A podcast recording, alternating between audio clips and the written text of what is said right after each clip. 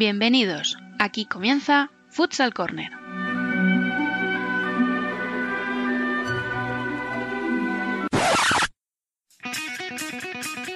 Una manera diferente de entender el fútbol sala.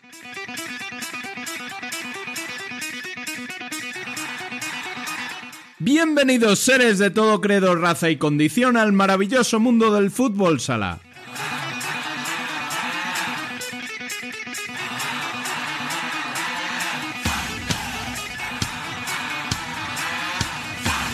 Comenzamos nuestro duodécimo programa de la primera temporada, recordando como siempre que podéis estar al día de la actualidad del fútbol sala en futsalcorner.es y seguirnos en Facebook, Twitter e Instagram como Futsal Corner Web.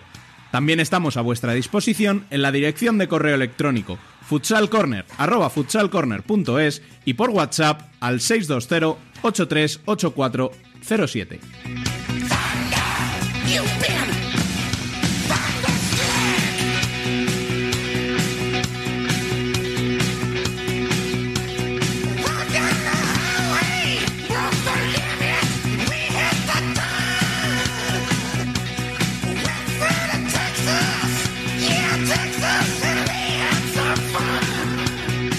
Hoy os traemos un programa muy especial y no solo porque intercambiemos el orden de las secciones, que también.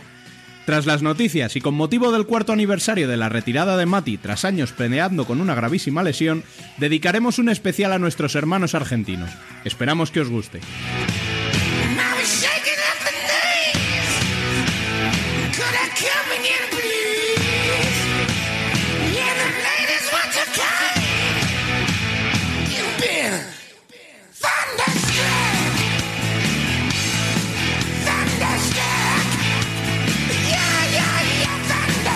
Y sin más, comenzamos. Les habla un servidor Rubén Robles. Sean todos bienvenidos a Futsal Corner, una manera diferente de entender el fútbol sala.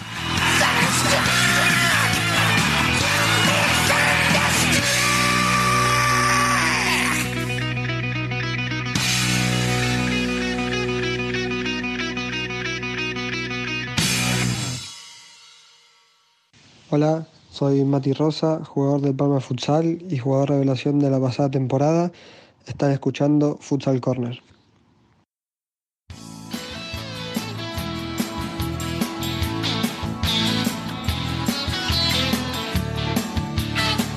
Las noticias con Rubén Robles y Alba Herrero. ¿Cuántos días deberán pasar?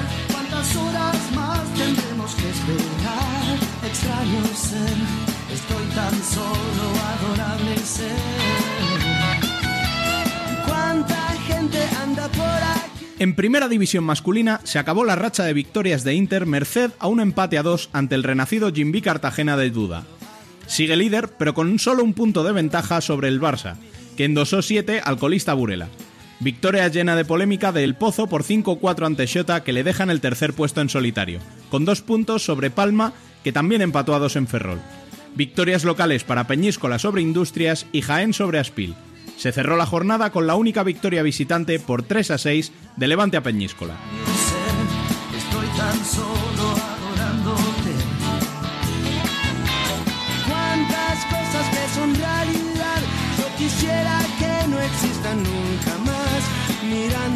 En primera división femenina, Futsi mantiene el liderato con otros seis goles ante Salok.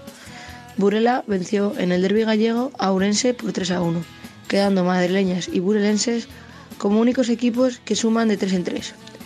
La primera de- derrota de las solesanas quedó no obstante minimizada por la derrota en casa del Corcón, cuartas, ante Zaragoza. Peñas Plugels, tras no vencer en sus tres primeros choques, suma su sexta victoria consecutiva para afianzar la quinta plaza a costa del Roldán. Pollo y Universidad de Alicante vencieron en casa para no perder el ritmo con las ocho primeras, mientras que por abajo Majada Honda se impuso por 2 a 3 en el duelo por la permanencia ante el Vigo.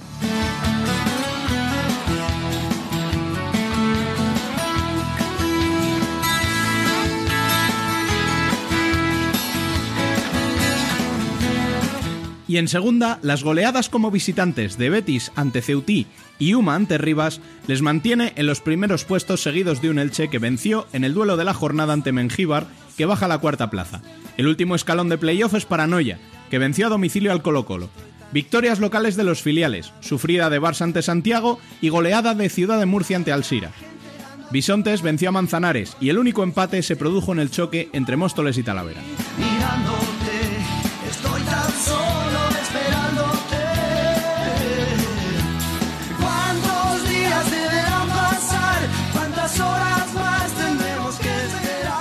Y como decíamos en la introducción, hoy no pasamos a nuestra entrevista, sino que vamos a hacer una extensa introducción a nuestro protagonista de hoy. Dicen que hay, dicen que hay un mundo de tentaciones. También hay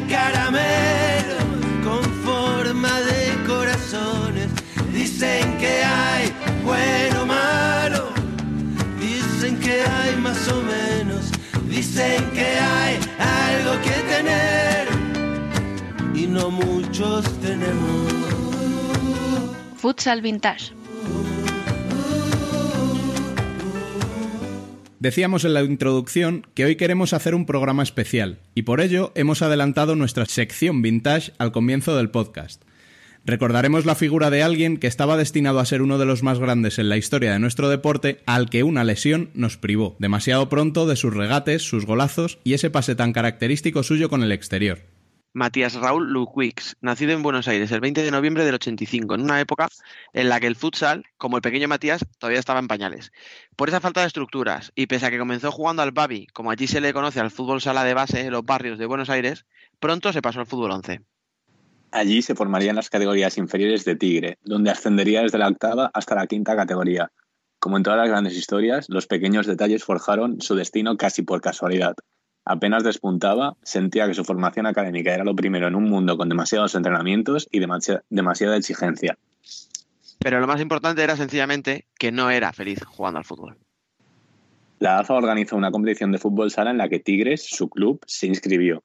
Vio la posibilidad de cambiar de deporte y volver al que había practicado en sus orígenes.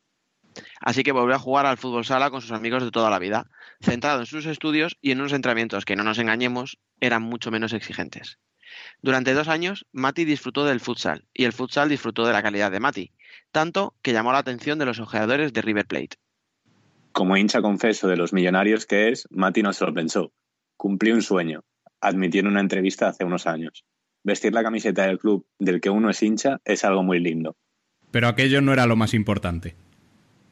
porque no era solo un aficionado cumpliendo un sueño, sino que representó el primer salto real de nivel para el espigado Matías. Con ese fichaje comenzó realmente su carrera como jugador de fútbol sala profesional. Varios de sus amigos hicieron el mismo camino, y no les fue mal. Consiguieron varios títulos en tercera, en cuarta división. Así hasta conseguir otro sueño más, el debut en primera, apenas dos años después. La historia de Mati no es el ascenso fulgurante de un hombre que salta todos los estamentos, sino la recompensa a la constancia. En sus primeros partidos le costó entrar. Oscar Trama, su entrenador de entonces, tenía una plantilla muy potente que venía de ganarlo todo y administraba con cautela los minutos de una perla por pulir. Poco a poco se fue metiendo en las rotaciones de trama. De forma inesperada le llegó un espaldarazo definitivo, la llamada de la selección. La palabra de Mati en aquel momento lo dicen todo. Cualquiera que practique un deporte colectivo siempre aspira a lo máximo, y no hay nada más grande que representar a tu país. Con estas palabras se entiende no solo el orgullo y responsabilidad, sino que por primera vez, después de tantos años jugando al fútbol sala, de pronto fue consciente de una necesidad. Quería y podía vivir de su pasión. Tan importante fue aquella llamada que el propio bonaerense sitúa esa convocatoria como momento más álgido en su carrera, incluso por encima del viaje a España, algo que supondría un espaldarazo definitivo en su carrera. Como iremos viendo a lo largo de este programa especial en repetidas ocasiones, la vida de Matías y la de Diego Giustozzi han estado y siguen estando íntimamente ligadas. El primer contacto serían los Juegos Panamericanos disputados en Río de Janeiro. Apenas cuatro jugadores jugaban en su país, el resto disfrutaban de una carrera más o menos exitosa en Europa. Uno de ellos era Gistozzi, quien jugaba en Caja Segovia y le abrió las puertas al sueño de Matías, jugar en España. Hubo contactos para jugar en Italia, pero Mati lo tenía claro. Se veía con la calidad y ambición necesaria para jugar en la liga más competitiva del mundo, y no se conformaría con menos.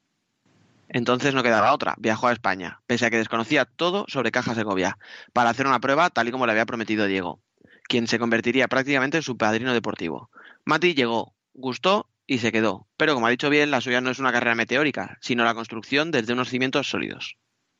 Los primeros meses apenas disputó minutos por un cúmulo de problemas, unos burocráticos, no tenía los papeles, y otros de índole física, necesitaba ganar músculo, y otros sencillamente de competencia. El propio Mati admitiría tiempo después que en una época de bonanza en España, el noveno clasificado tiene a cuatro o cinco extranjeros de muchísimo nivel.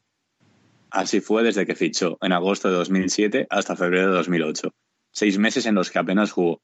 Su entrenador, el hoy seleccionador de Vietnam, Miguel Rodrigo, le tranquilizaba, recordándole siempre que su oportunidad llegaría. Si algo caracterizaba entonces y sigue haciéndolo hoy al técnico granadino, en su manera de llevar a los jóvenes. Y Mati lo era y mucho. Con solo 21 años, en su primera temporada en la élite, estaba en un equipo en el que se contaba gente como Lin, Tobe, Nano Modrego, Casio. La paciencia fue clave. Por entonces no era como ahora, en la que todos conocemos el potencial de los jugadores argentinos. Era apenas un chiquillo delgado que era algo menos que un personaje exótico.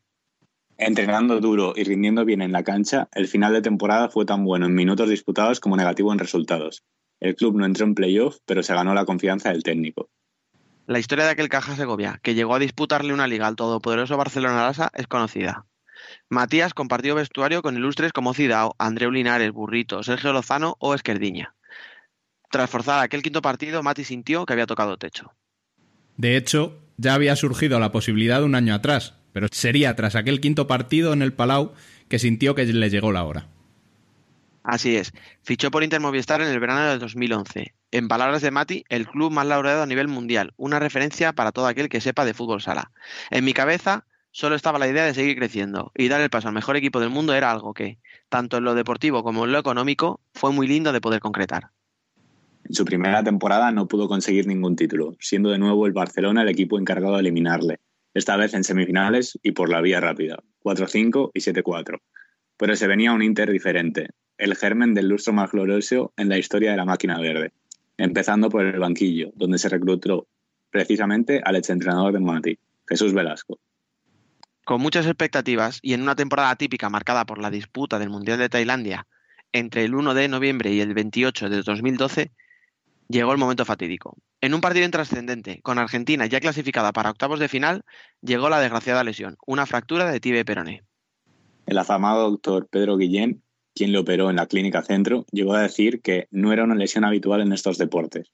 Es más típica de los deportes de contacto. Más allá aún, admitió que era una de las lesiones más raras que había visto en su vida.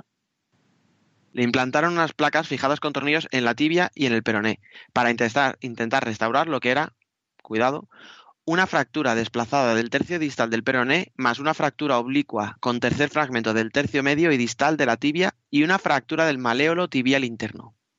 Y aquí, con esta maldita lesión, hacemos una pausa para tomar un café.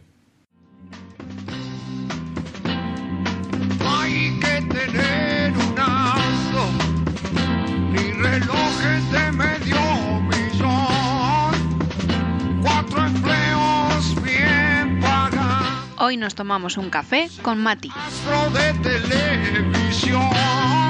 No, no, no, no, vive. eh, para que alguien te pueda amar. Porque así solo tendrás un negocio más. Muy buenas, Mati, ¿qué tal todo? Hola, ¿qué tal, Dani? ¿Cómo estás? Bien, todo tranquilo. Muy bien. Eh, nos habíamos quedado en la explicación del doctor Guillén. Cuando escuchas todo aquello que te, o sea, que te fracturaste, siete años después, ¿qué sientes? Bueno, la verdad que, que un poco el tiempo eh, cura todo, ¿no? No solamente lo mental, sino también lo, lo futbolístico que uno lleva adentro.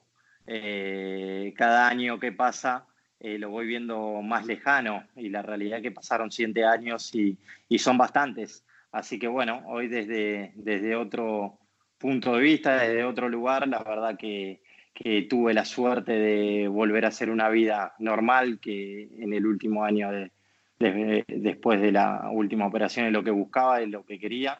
Así que bueno, contento por el presente que me toca.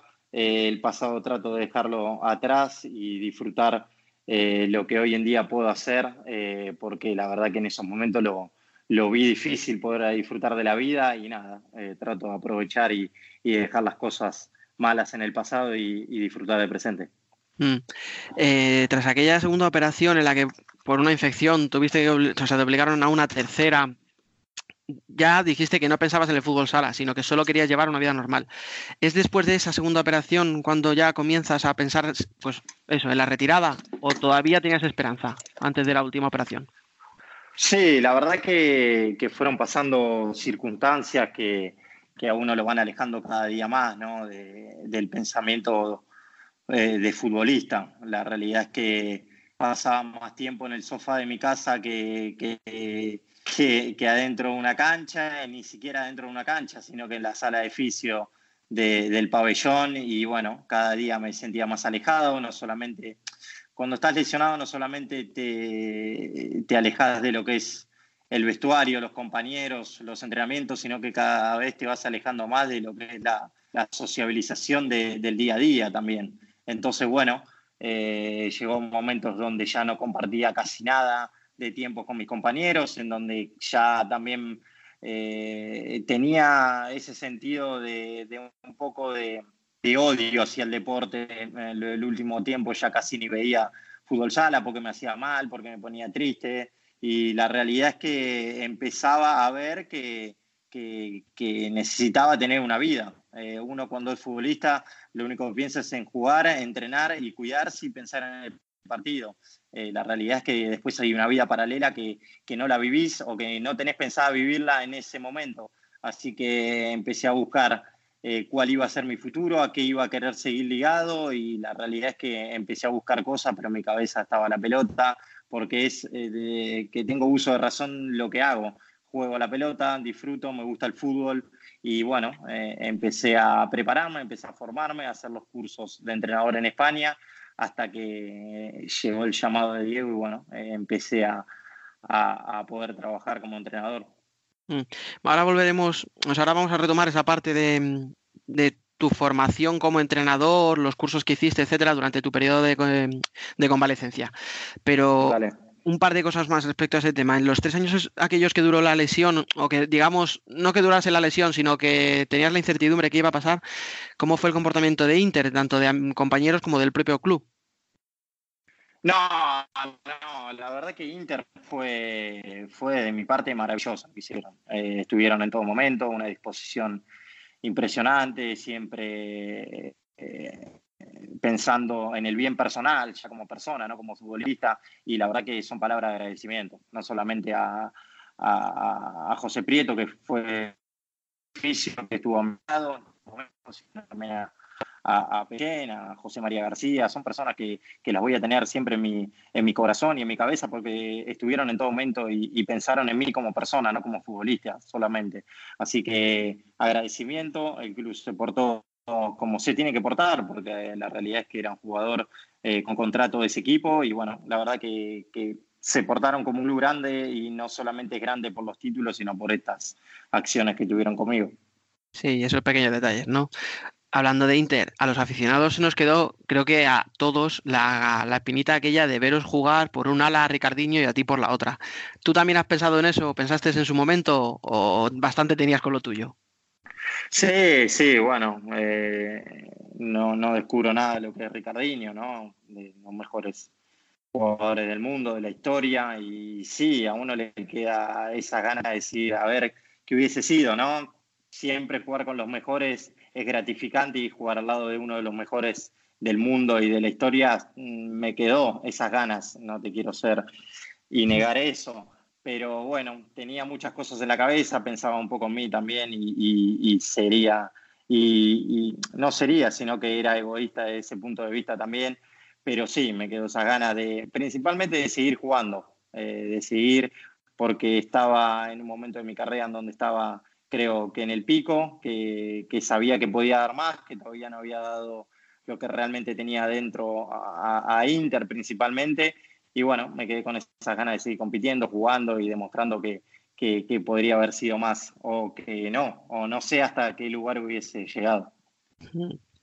La verdad es que nos hubiera gustado mucho a todos, pero bueno, y hablando un poco ya de, de, ti personalmente, cuando anunciaste ya oficialmente que te retirabas, dijiste que necesitabas tiempo para estar con tu familia, que lo que querías era volver a Argentina porque habías pasado muy poco por allí y con las muletas, y que cuando formases una familia lo que querías era poder echar un partidillo con los amigos y con tus hijos. ¿Cómo, va, cómo vamos con eso? No, la verdad que muy bien, creo que, que, me hizo bien, aunque hoy en día lo extraño, porque la realidad es que viví mucho tiempo en España y me encanta la forma de vivir y me encanta como país, como cultura. Eh, estoy bien, estoy bien, estoy bien porque pude formar mi familia, porque tengo mi hijo que tiene dos años y puedo patear la pelota con él. Y la verdad que, que después de haber pasado tanto tiempo con, con, con una muleta, tirado en el sofá viendo la tele todo el día, eh, uno disfruta y aprovecha de estas cosas. Hay veces que, que, que como, como, personas, como humanos, eh, nos quejamos de, de, simples cosas y la realidad es que hay que aprovecharlas, hay que disfrutarlas porque no se sabe lo que puede pasar. Así que hoy en día disfruto, disfruto de mi familia, mis amigos, me gusta me gusta compartir tiempo con ellos y bueno, también disfruto del trabajo que hoy en día tengo porque soy un apasionado y, y la realidad es que estoy muy bien aquí en mi país. Mm. Oye, volviendo ya un poco a, esa formación que tú dices y a ese pasar página y comprender que habías quemado una etapa y que tocaba otra, pasaron muy poquitos meses desde que anunciaste esa retirada hasta que empezaste a formar parte del cuerpo técnico de, Diego, de Giustossi. Eh, tu aspiración en el momento en el que estabas formándote, en el que haces esos cursos de entrenador, cuando te dan el título de primer nivel, ¿era ya, o sea, creías que tan pronto te iba a llegar esa oportunidad? ¿Era algo que estaba hablado o fue todo casual? Bueno, la verdad que con Diego venía hablando hace tiempo. Diego no solamente compartimos trabajo, sino que somos amigos. Entonces, él me, me preguntaba cómo estaba, cómo me sentía, qué, qué, tenía pensado hacer en un futuro. Él recién había ingresado también a trabajar como entrenador de la selección argentina y bueno, todavía no tenía un cuerpo técnico establecido, así que, que él en el momento que, que, yo decidí tomar esa postura de retirarme, eh, ya empezamos a hablar. Eh, yo le pedí tiempo porque no sabía, principalmente no es que no sabía eh, si, si, me iba a dedicar eso o no, sino que no sabía que, que iba a deparar de mi vida, ¿no? Si me iba a volver a Buenos Aires, si me iba a quedar en Madrid viviendo. Entonces, bueno, estuve un, tiempo ahí pensándolo, dudándolo, no sabíamos bien con mi mujer qué íbamos a hacer, hasta que, bueno, decidimos tomar esa aventura de volver y en ese momento sí, ya me puse a disposición de Diego, lo hablamos, pero sí, es una decisión que, eh, que lo veníamos hablando hace tiempo, que por culpa mía no se dio antes eh, entonces, nada, eh, cuando ya tomé y di ese paso adelante, ya, ya sabía que iba a trabajar con Diego en la selección. Sí, o sea, que, que, que, tú ya cuando dijiste una cosa ya estabas pensando en la siguiente, lo, lo que tú dices, ¿no? Lo de pasar página. Sí, sí, sí. Sabía que, que, bueno, que aunque había pasado esta lesión con la selección, ellos también se portaron bien, estuvieron a mi lado, quisieron que me recupere de la mejor manera, me dieron las posibilidades de recuperarme en Argentina también, yo tomé la, decisión de recuperarme en, en, España, Madrid, y estuvieron a mi lado. Y la verdad que, que estar en ese cargo, que, que, con tan poquito tiempo después de haberme retirado y que empezar esta nueva andadura como entrenador te llamen, es algo gratificante, porque como uno no solamente eh, o principalmente yo, no solamente me dedico a la selección argentina, sino que también soy hincha. Entonces, bueno, eh, uno lo llena de ilusión y, y, de sueño de poder conquistar cosas con su país, así que tampoco me fue muy difícil aceptarlo. No, claro, me imagino lo fácil que tuvo que ser. Lo que no sé si, lo que no tuvo que ser tan fácil fue el mundial. Si no recuerdo mal, tú firmas, o por lo menos se hace público eh, tu trabajo de ayudante en marzo del 2016. El mundial era entre septiembre, finales de septiembre y octubre. Cuando tú eh, empiezas a trabajar con, con, Diego, ¿cuál, sinceramente, cuál creéis que era vuestro objetivo o de qué hablabais vosotros? Sí, sí, yo mi primera incorporación al cuerpo técnico fue en las eliminatorias, ya fue en enero, se hizo oficial más tarde por unos temas contractuales mm. y, y, ya en las eliminatorias trabajábamos juntos. Eh, la cabeza de Diego siempre fue eh, pensar en grande, la realidad es esa, pensaba en salir campeón, uno cuando viene desde afuera y, y no lo conoce dicen este es un loco, pero como yo lo conocía sabía que su ilusión era esa y que cuando se le mete algo en la cabeza no para hasta conseguirlo. Entonces, bueno, cuando uno va pasando el tiempo y, y, y, y los, lo escucha y lo ve trabajar, lo va convenciendo también. Así que llegó un momento en donde sabíamos y creo que el paso en, en la preparación previa al Mundial eh, fue donde nos dimos cuenta que, que se podía, que, que estábamos preparados, que el equipo estaba, y era eso, un equipo, no era una selección, y que seguramente nos íbamos a igualar de cara a cara con cualquiera, que después es del deporte, puedes ganar, puedes perder, pero que íbamos a tener las armas necesarias para competir a cualquier selección del mundo. Después se fue dando no solamente eh, lo que fue, eh, bueno, los cruces, también ese tipo llamado suerte, así que nada, pero esa ilusión previa estaba. Eh, después, bueno, esa ilusión no solamente son con palabras, sino también con hechos pero se iban dando los hechos, el equipo jugaba bien, se consiguieron títulos, entonces eso también a uno, eh, esa autoestima la, la, la, la, hace crecer. Así que nada, el equipo estaba convencido y principalmente eh, los jugadores estaban convencidos. O sea, que erais unos locos, pero benditos locos, ¿no? Porque si alguien nos hubieran dicho hace seis, me o sea, seis meses antes del Mundial que Argentina iba a ganar el Mundial, hubiéramos pensado, bueno, vamos a ver, porque no estabais entre las favoritas, pero mira, me dices tú que, que, vosotros llegasteis convencidos y al final yo creo que eso se reflejó en la pista. A, todo esto, eh, aquel mundial se, se, le llamó la democratización del fútbol sala, porque era el primero que no se conquistaba ni siendo Brasil ni siendo España, y encima con un bloque en el que destacaba eso, el bloque, como tú has dicho, el equipo por encima de las individualidades. Ahora que está tan de moda el debate sobre el futsal, si es cada vez menos vistoso, a ver, voy a entrecomillar mucho esta palabra, pero sentir responsables de ese cambio. Creo que, el, deporte se modernizó mucho, ¿no? Creo que se globalizó mucho. Hoy en día cualquier selección que compiten, desde Finlandia hasta, hasta Perú o hasta cualquier selección de, de cualquier lugar del mundo, compite, sabe a lo que juega, tiene un sentido y eso fue o se creó, creo, gracias a nosotros, en donde eh, demostramos al mundo que gracias al trabajo se puede, que donde el trabajo y, y ese sentido, no solamente de equipo, sino de pertenencia, eh, llevó a igualarnos con las mejores potencias del mundo y principalmente a conquistar un mundial. Así que, que creo que sí, que creo que fuimos un poquito ese, esos que dimos ese primer paso. Eh, hoy en día todos lo dan porque todos entrenan, porque todos compiten, porque todos estudian a los rivales y eso está bueno, está bueno porque, porque se juega, ¿entendido? Ya nadie se siente inferior a nadie y, se dan resultados a raíz de eso, ¿no? Entonces creo que, gracias a la Argentina o gracias a, a, la selección, a los jugadores que demostraron que con el trabajo todo es posible y que esa ilusión nunca hay que perderla también. Sí, y bueno, luego después de aquel mundial, que sin duda es el mayor éxito, vinieron muchos otros. Seguisteis ganando, llegó 2017, llegó 2018 y en junio Guistossi se marcha, se viene aquí a España, al Pozo. ¿Quién y cómo te informan de que vas a ser el próximo seleccionador?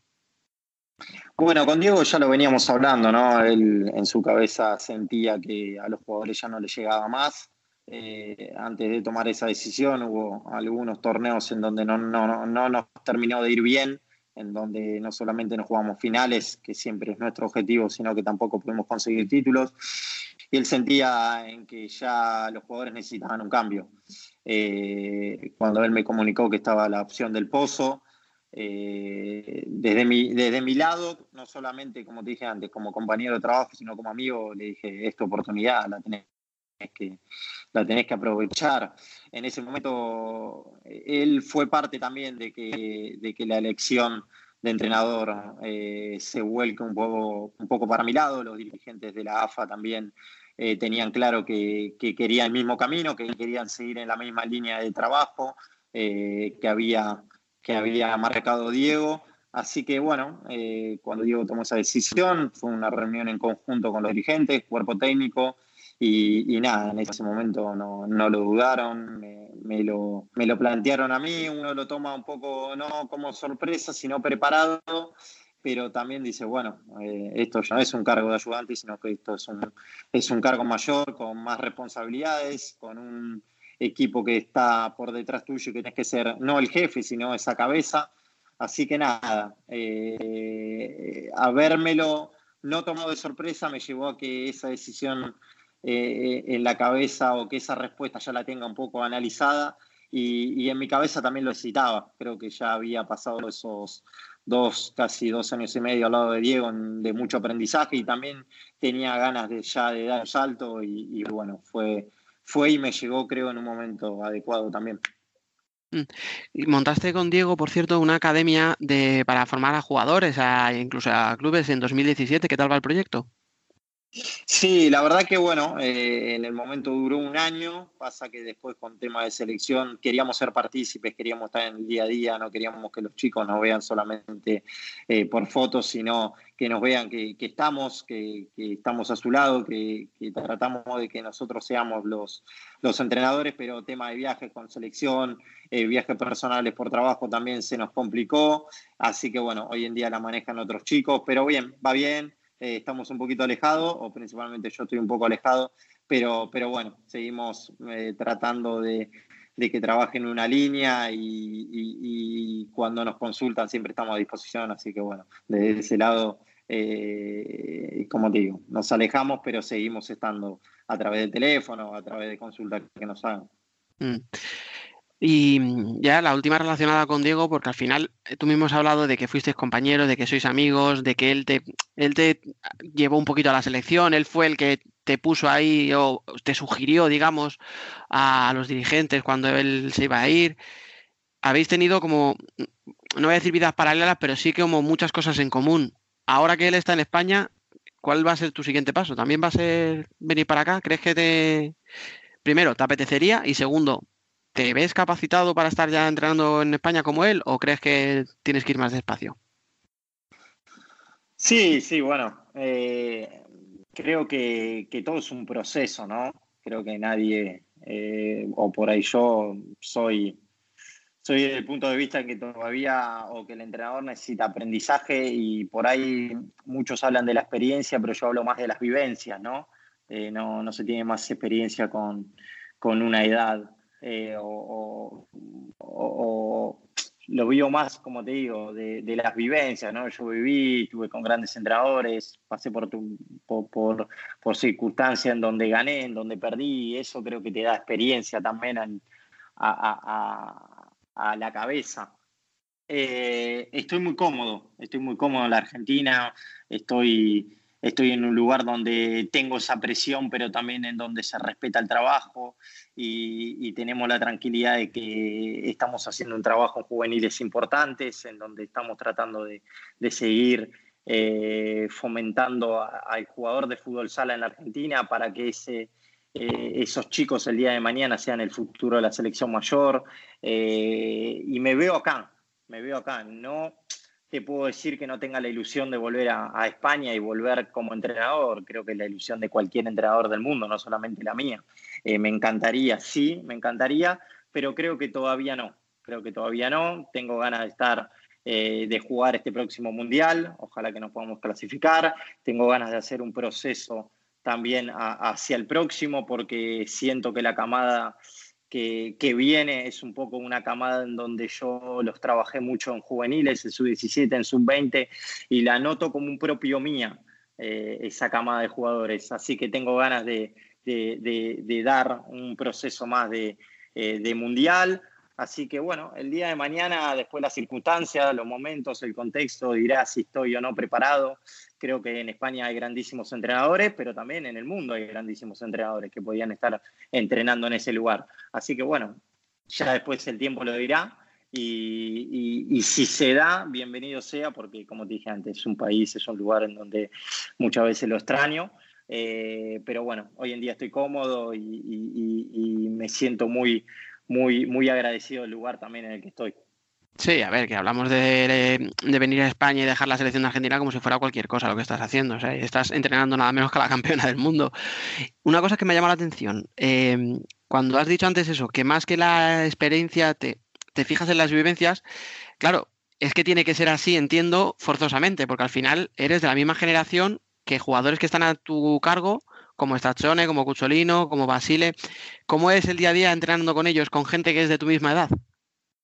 Sí, sí, por eso te digo, un poco las vivencias, eh, principalmente desde el punto de vista del entrenador y también desde el jugador. Eh, por ahí hay gente que tiene 50 años, pero no vivió lo que yo tuve la oportunidad de vivir. Entonces creo que, que en momentos y circunstancias tenga más eh, templanza mi cabeza que la de esa persona porque tuve la oportunidad de vivirlas. Eh, con ellos la verdad que muy bien, me sorprendió, me sorprendió de la manera que se lo tomaron, ellos fueron los primeros que también decidieron que, que, que yo me haga cargo de la selección, porque cuando me comunican lo primero que hago es hablar con los referentes, ¿no? Y ellos no lo dudaron, ellos querían y la decisión era que yo siga, así que bueno, ese fue un aval importante para también mi, mi, decisión de ser entrenador de la selección absoluta.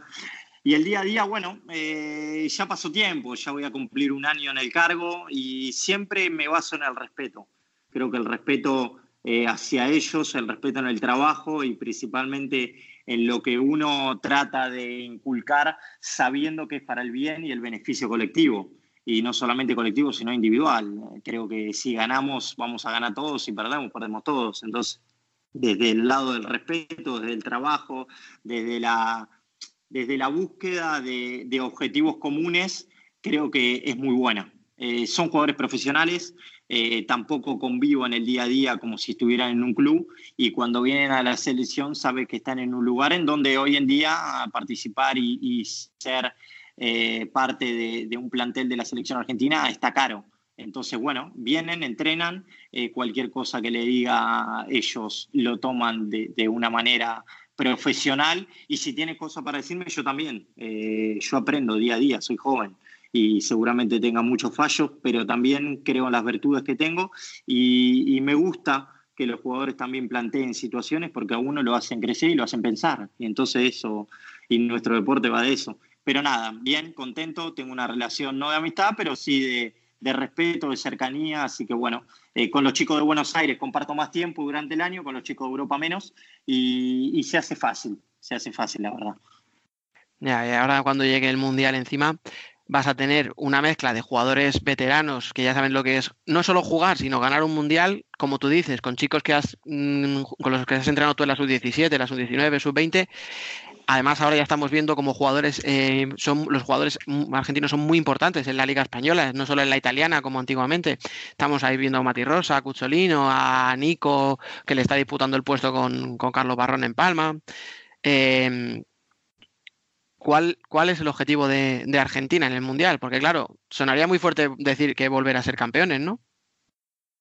Bueno, nuestro objetivo es ese. Nuestro objetivo es apuntar a volver a ganar o por lo menos volver a estar en los primeros planos mundiales. Creo que estamos preparados porque somos la selección que, menos recambio tuvo, que más trabajo encima tiene, que más experiencia también tiene, porque la calidad y la cantidad de estos chicos viene de jugar ya a su tercer y hasta su cuarto mundial y nos sentimos preparados, pero otra vez te vuelvo a lo mismo, el mensaje no solamente va desde la palabra, sino también de, desde la acción y de, principalmente la reacción que tenemos cada vez que salimos a disputar y a jugar.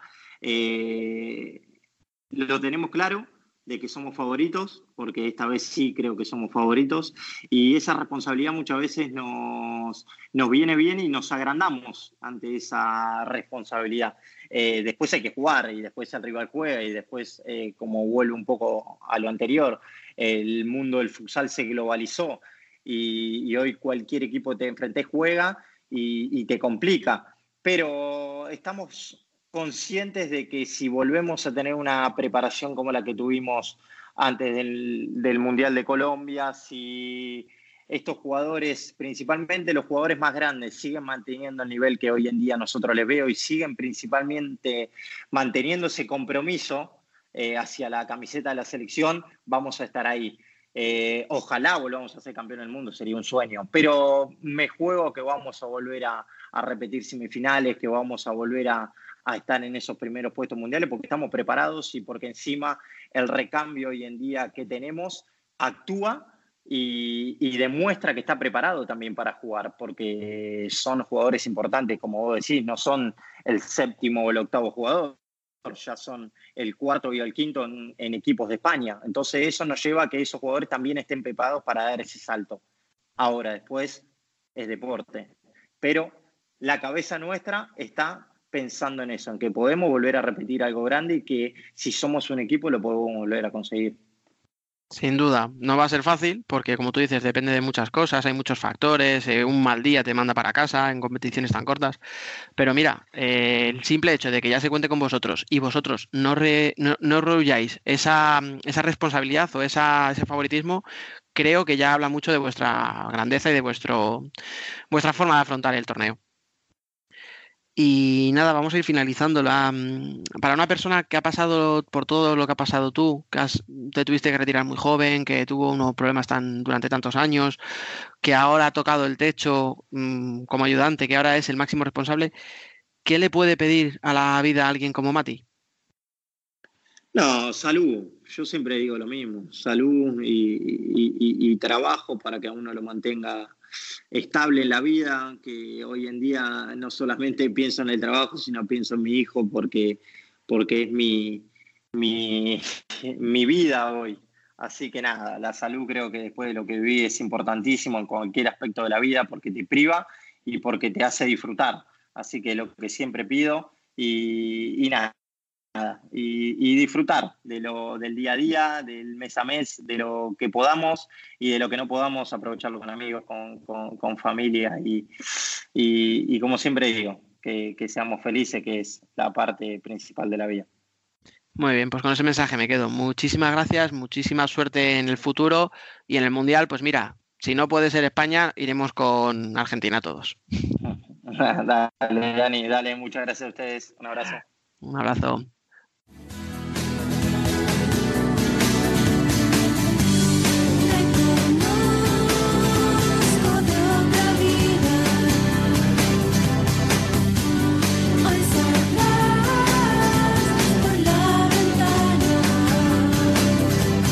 Worldwide Futsal.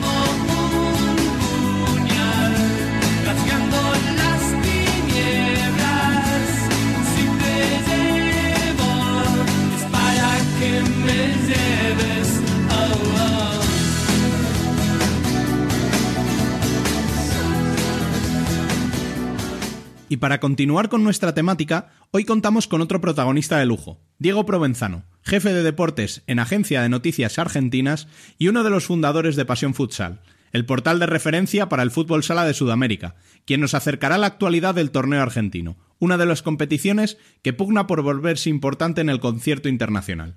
Muy buenas y bienvenido, Diego. Buenas, ¿cómo andan todos? Saludos desde Argentina.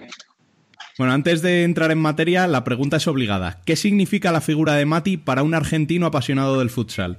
Y eh, yo sinceramente no tuve la posibilidad de verlo jugar en cancha, lamentablemente, pero sí para el futsal argentino Matías es el jugador más importante que ha, que ha tenido eh, este deporte, sin, sin lugar a dudas, si bien hay muchos que han tenido y mucho recorrido en el futsal europeo, incluso también mismo acá eh, en la Argentina, eh, creo que lo que ha logrado Matías de haber jugado en el, en el mejor equipo del mundo y a un nivel donde eh, era, no sé, muchas veces acá se lo compara con lo que sería Ricardinho hoy, ¿no? Y creo que, va por ese lado. Así que me parece que, todos los chicos que quizás no lo vieron jugar en, cancha han visto sus videos hoy con las redes sociales es, mucho más fácil eh, poder saber lo que significó Matías Lukwix para el futsal argentino, pero sin duda es el jugador más importante que dio la historia, insisto, sin menospreciar que ha habido muchos jugadores importantes con la camiseta albiceleste y también de mucho recorrido y, con mucha trascendencia en diferentes equipos de, del futsal europeo. Oye, Diego, eh, estamos a punto de empezar, si no han empezado ya, dependiendo de cuando escuche la gente este podcast, las semifinales de los playoffs de la primera A. Tenemos clasificados a día de hoy a Boca, que fue el único que ganó en dos partidos, a Hebraica y a Racing. ¿Nos puedes, eh, bueno, nos explicas un poquito primero cómo es el desarrollo de la liga, cómo es el formato, eh, si hay igualdad, no sé, un poquito un resumen para la gente que no tenemos ni idea? Lo más importante que hay que, que, hay que saber que es un torneo de 16 equipos que se juega a, dos ruedas y que está centralizado. Esto quiere decir que de eh, y de Capital Federal y de alrededores. Por esta Liga Nacional del Futsal Argentino que se creó con sus siglas LNFA eh, de título del mundo en el 2016, pero me parece que hay que empezar un poco ahí eh, para conocer cómo está hoy la Liga Argentina. Después del título, obviamente, se, se empezó toda un- una necesidad de masificar la actividad, de tratar de conseguir ma- mayores recursos para ir por el país consiguiendo eh, diferentes valores, ¿no? Futbol- futbolísticamente hablando. De hecho, siempre la de, de, que, que dijo, si somos campeones, si fuimos campeones del mundo con jugadores solo de Buenos Aires, imagínense si tuviéramos la posibilidad de captar jugadores a lo largo y a lo ancho de la Argentina, ¿no? Eh, me parece que un poco eso resume lo que en, el punto en el que está la, la situación de la Argentina hoy. Es cierto que las distancias que existen en el país complotan un poco para esa necesidad por tema de valores, por tema de costos, pero hoy el torneo de Buenos Aires que se juega desde 1986 es uno de los primeros torneos eh, en el mundo con, con- con otros de- desde que el, el fútbol sala llegó a la FIFA. Eh, en ese momento, por la relación que tenía Julio Grondona, el presidente de AFA, con, con Joao Avelange, obviamente fue uno de los primeros países y federaciones que incorporaron el torneo. Pero decía, hasta llegar a, este torneo de 16 equipos, muy competitivo, muy competitivo eh, y muy parejo, en el que obviamente los equipos de mayor poderío económico eh, suelen tener a, a los mejores jugadores, y eso es casi una obviedad decirlo. Pero hoy tenemos un torneo con 16 equipos que ha estado hasta, hasta últimas instancias. Para dar un par de ejemplos nomás, Racing, que vos recién lo mencionabas como uno de los semifinalistas, eliminó a Barraca Central, eh, que había terminado tercero en la etapa regular. Eh, viene de la segunda división. Fue el campeón de 2018 en la segunda división. Mantuvo más bajas del futsal argentino y le dio una impronta con muchos chicos del club, surgidos en las divisiones eh, inferiores de la academia, y está en semifinales, habiendo entrado casi por la ventana o con un sprint final en las últimas fechas de- para poder clasificar y, terminó metiéndose entre los ocho primeros para entrar a los playoffs. Se juegan a dos rondas de partidos, con localía y, y siendo visitantes después en las revanchas, y así se llegan a tener a los primeros ocho que se enfrentan, primero con octavo, segundo con séptimo, tercero con sexto y cuarto con quinto, como decías vos, a tres partidos. A partir de esta temporada sufrió una modificación el criterio de desempate eh, y se tomó el modelo europeo, si se quiere, que es que no existan empates en cada partido, así que eh, en caso de, de igualdad en los 40 minutos se va directamente a los penales y allí se resuelve. De hecho, la clasificación de Racing se, dio por penales eh, en una definición después de haber empatado 2-2 en el tercer partido. Eh, obviamente, eh, el poderío de Boca desde lo económico le da la posibilidad de tener muchos jugadores seleccionados y, es uno de, los candidatos, se ha quedado con el uno en la etapa regular, pero ha jugado cuatro finales y solo ha ganado una en lo que va de, la temporada. Ganó la Supercopa, que es el torneo de, que arranca la temporada ya por marzo.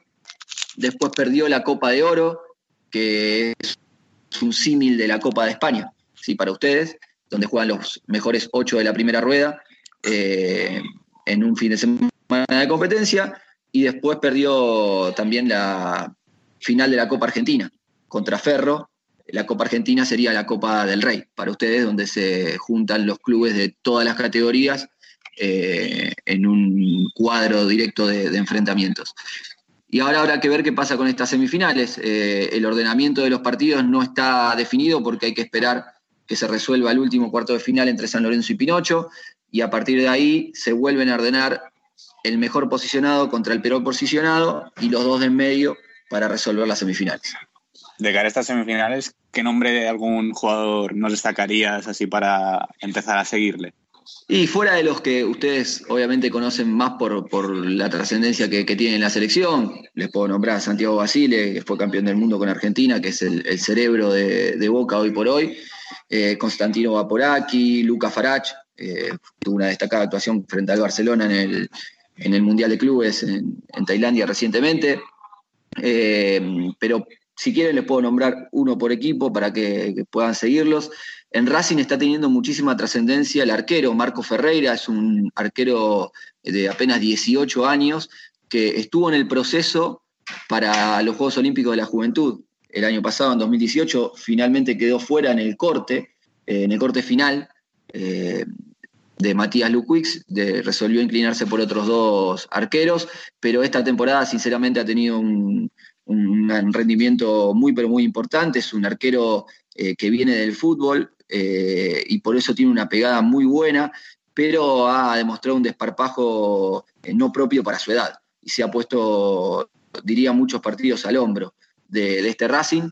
Eh, por el lado de Braica está Matías Edelstein, que es un jugador franquicia de Braica, ha jugado prácticamente los últimos 10 años, 9 años en Hebraica, ha tenido ofertas de todos los clubes porque tiene una calidad técnica envidiable, un remate principalmente muy, pero muy bueno, eh, que le ha valido la convocatoria a la selección argentina en varias oportunidades eh, y sinceramente también está siendo el goleador esta temporada de Hebraica, así que, que habrá que ponerle un, ojo a, a Matías Edelstein.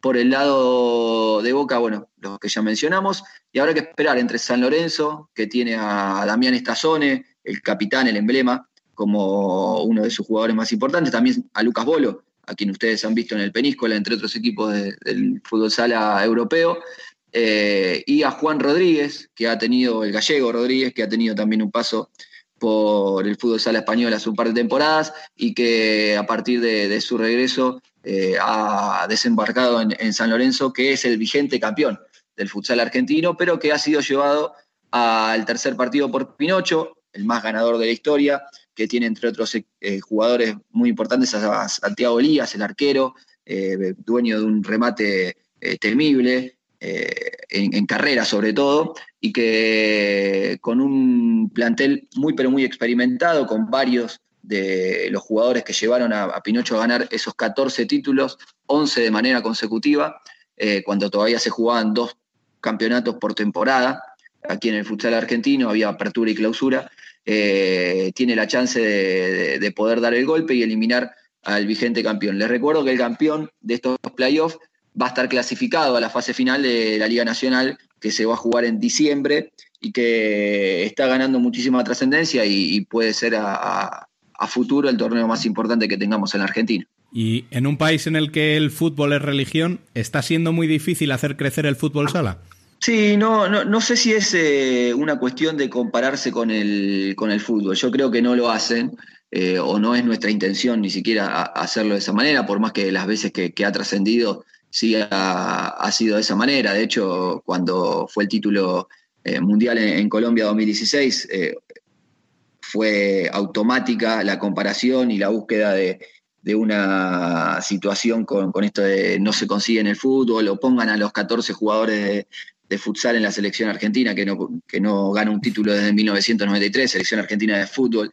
Pero bueno, esas son cuestiones de, de hinchas, ustedes están más acostumbrados a- a- que nosotros por, por la trascendencia que tiene el fútbol sala allí, de esto de las comparaciones.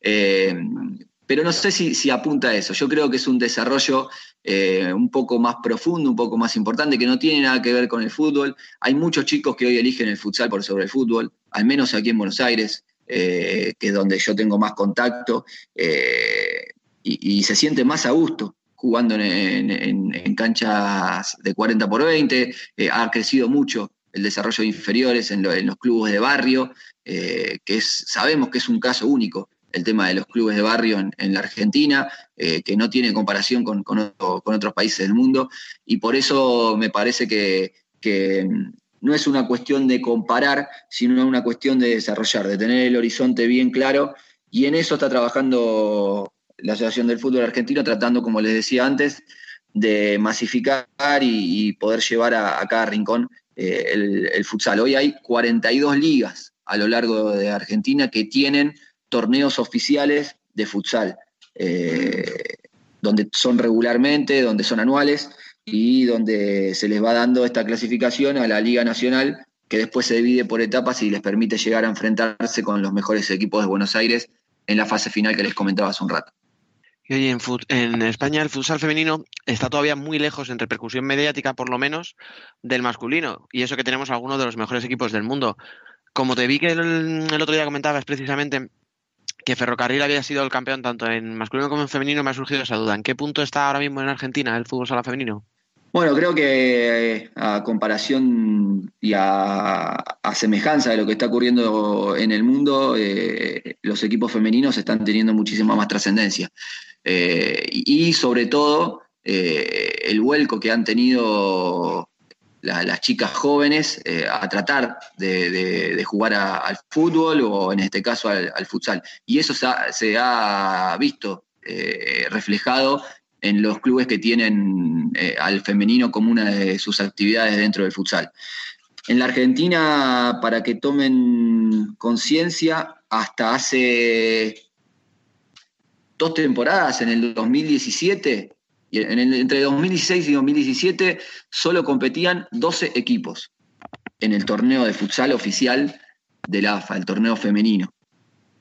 Y hoy tenemos una primera división que cuenta con una primera división que cuenta con eh, 2, 4, 6, 8, 10, 12, 14, 16 equipos, al igual que el masculino, y una segunda división en la que hay otros 16 equipos. Entonces, eh, esto ha significado un crecimiento de casi eh, el 200% respecto de esas pautas que les decía en 2016-2017, y eso se debe a la importancia que se le ha dado al futsal femenino y al femenino en general, sea el, fútbol, sea el futsal, todo lo que tiene que ver con, el deporte de, de pelota dentro de la Asociación del Fútbol Argentino. De hecho, la selección argentina eh, ni siquiera entrenaba eh, hasta hace dos años, como para que tomen conciencia de, lo que- de lo que les estoy diciendo. No había una selección, no había un entrenador de la selección. Hoy Nicolás Loriega está haciendo un trabajo muy, pero muy importante. eh, tiene chicas que solo compiten futsal, eh, jugando en la selección, chicas jóvenes, de, de mucho, mucho, mucho, de mucha, mucha, mucha proyección. No sé, si se ponen a buscar un poco, pueden ver a Silvina Nava en Ferro, una zurda de apenas 20 años que es una de las figuras, Victoria Vélez, que también juega en Ferro. Eh, jugadoras internacionales como Cindy Ramírez, Federica Silvera, que son uruguayas y compiten en San Lorenzo desde hace mucho tiempo. Lavinia Antequera es una venezolana que se vino a jugar a San Lorenzo también. Eh, en Kimberley está Lorena Benítez, que jugó el Mundial de Fútbol con la selección argentina el año eh, este año en Francia, un par de meses atrás, y, y compite en, en Kimberley. Eh, en futsal femenino, Eh, hay muchas, muchas jugadoras y, ha tenido mucha trascendencia. De hecho, también hay torneo de reserva, que sería una tercera división para jugadoras entre 18 y 21 años, y eh, torneo de cuarta y torneo de quinta división. Eso quiere decir que hay chicas desde los 14 años compitiendo en el torneo de AFA, que obviamente a futuro esperemos que den lo- lo- los principales réditos. Como bien destacaste en el inicio, la figura de Guistoche ha sido trascendental en este crecimiento. ¿Os llegan y comprendéis las críticas que llegan a menudo desde España hacia su figura?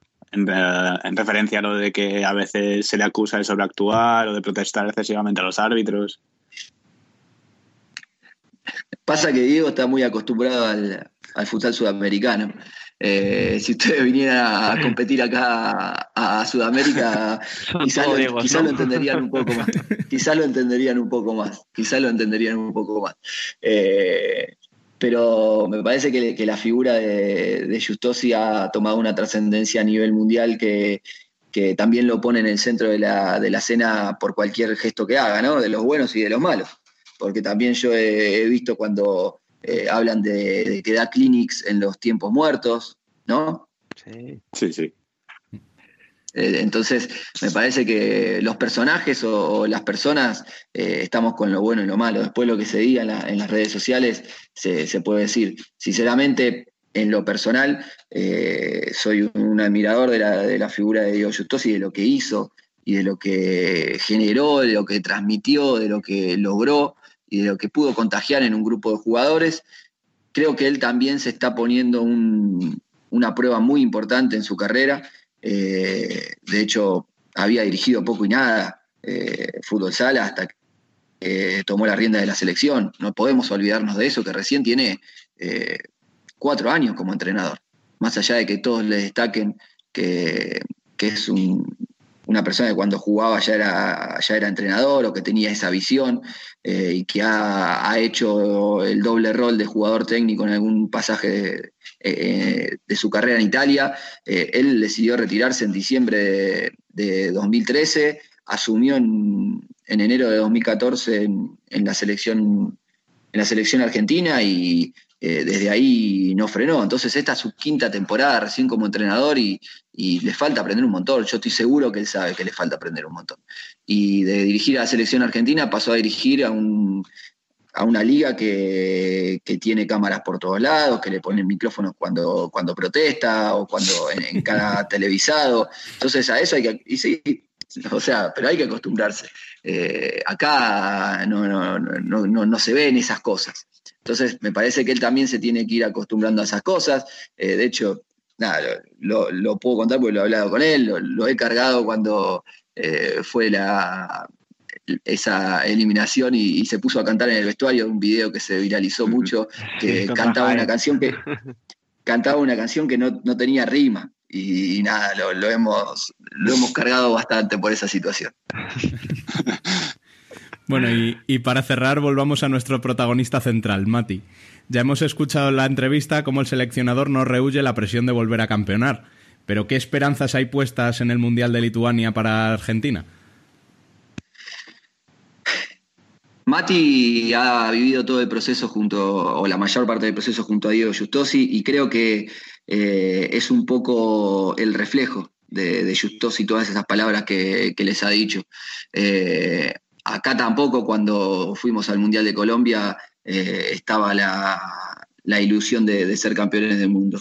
Eh, eso lo contagió, lo contagió Diego. Teníamos una liga que, eh, y una federación que, que, había estado intervenida durante un año, fue, en el medio, fue justamente el año previo de preparación al Mundial. Eh, lo, ha, lo ha recibido, lo ha dicho muchas veces, perdón, Diego Justosi, que, que, ha tenido siempre no como respuesta cuando quería preparar alguna, alguna situación para, para mejorar la selección.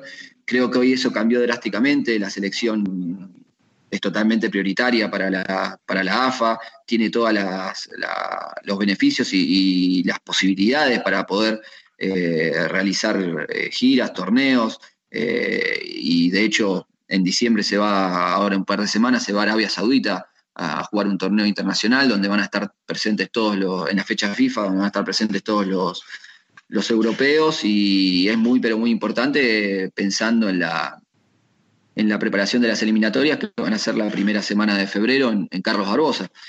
Me parece que ese es el principal paso. Argentina empezó a ser campeón del mundo en 2016 en la preparación de las eliminatorias eh, que se habían jugado en Asunción en aquel momento en Paraguay.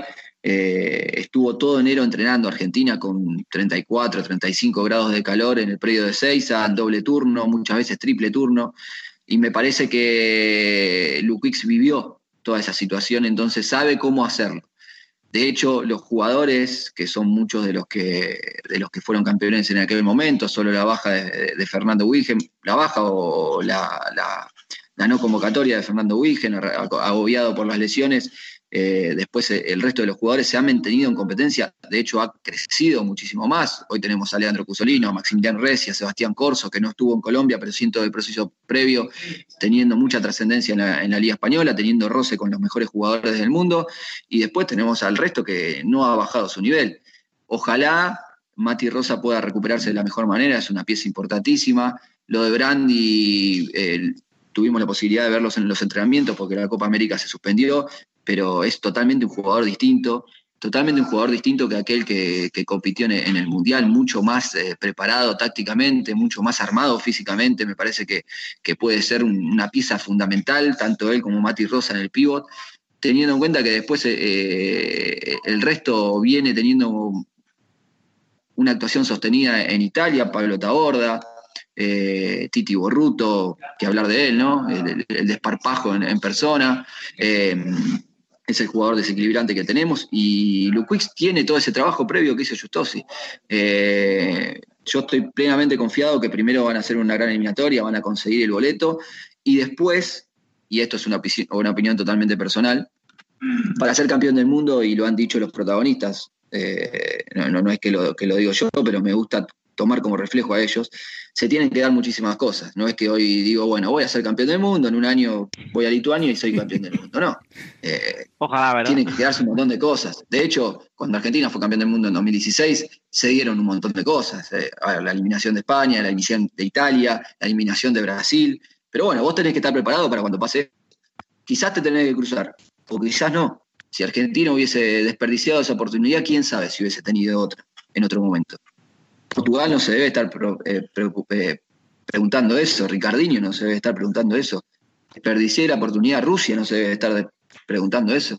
Bueno, la aprovechó Argentina, fue para el lado nuestro y, y me parece que primero hay que pasar las eliminatorias, esperar el sorteo, que es muy, pero muy fundamental, muy, pero muy fundamental en un, en un torneo así, que no te da chance de recuperación, es clave tener un buen sorteo y después prepararse. Argentina en el 2016 tuvo la chance de, realizar una preparación de nueve semanas. Eh, de hecho, creo que ahí terminó de ganarse el Mundial. Si se empezó a ganar en la preparación de enero, esas nueve semanas de pretemporada en- entre junio y julio de, de 2016 fue donde terminó de ganarse el Mundial. Eh, entonces me parece que es clave la planificación, es clave cómo los jugadores se cuiden y, piensen eh, en esa cita máxima y, después el tiempo dirá. Tiene toda la materia prima, la tiene toda Argentina, eso está clarísimo. Eh, por eso compiten como compiten y ustedes los ven a, semana a semana, tanto en España como en Italia, en dos de las mejores ligas del mundo. Y después tiene eh, eso de saber sufrir, que siempre lo destacó también Justos y lo destaca Wicks. Eh, el argentino sabe sufrir. Entonces, en los momentos clave puede ser un- una, una punta que haga caer la moneda para nuestro lado. Bueno, pues Diego, muchísimas gracias. Ha sido un verdadero placer contar con tu colaboración y cuando quieras las puertas de Futsal Corner están abiertas.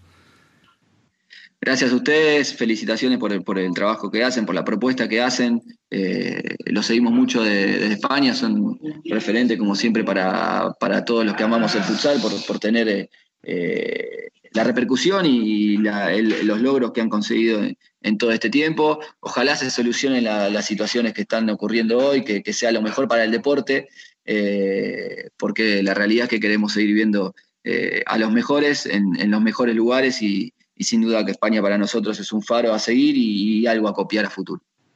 Pues esperemos que así sea. Muchas gracias. Y cerramos, como siempre, con la columna. Pero en este programa especial no podría ser de otra manera.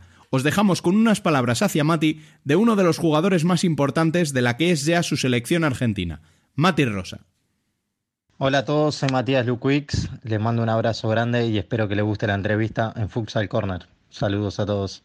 No tuve la suerte de poder ver muchos partidos de Mati como jugador, pero lo poco que vi era un fenómeno y se perfilaba para ser uno de los mejores jugadores del mundo. Es una pena, ¿no? La, la lesión que sufrió porque hoy en día sería muy lindo para todos poder verlo jugar. En cuanto a entrenador, tuvo la suerte de poder compartir con Justosi gran tiempo y eso seguramente que lo ayudó muchísimo. Eh, es un DT joven que tiene muchas ganas de seguir creciendo y aprendiendo. Eh, con nosotros en la selección nos dio una muy buena impresión, sabiendo que no era nada fácil reemplazar a Diego.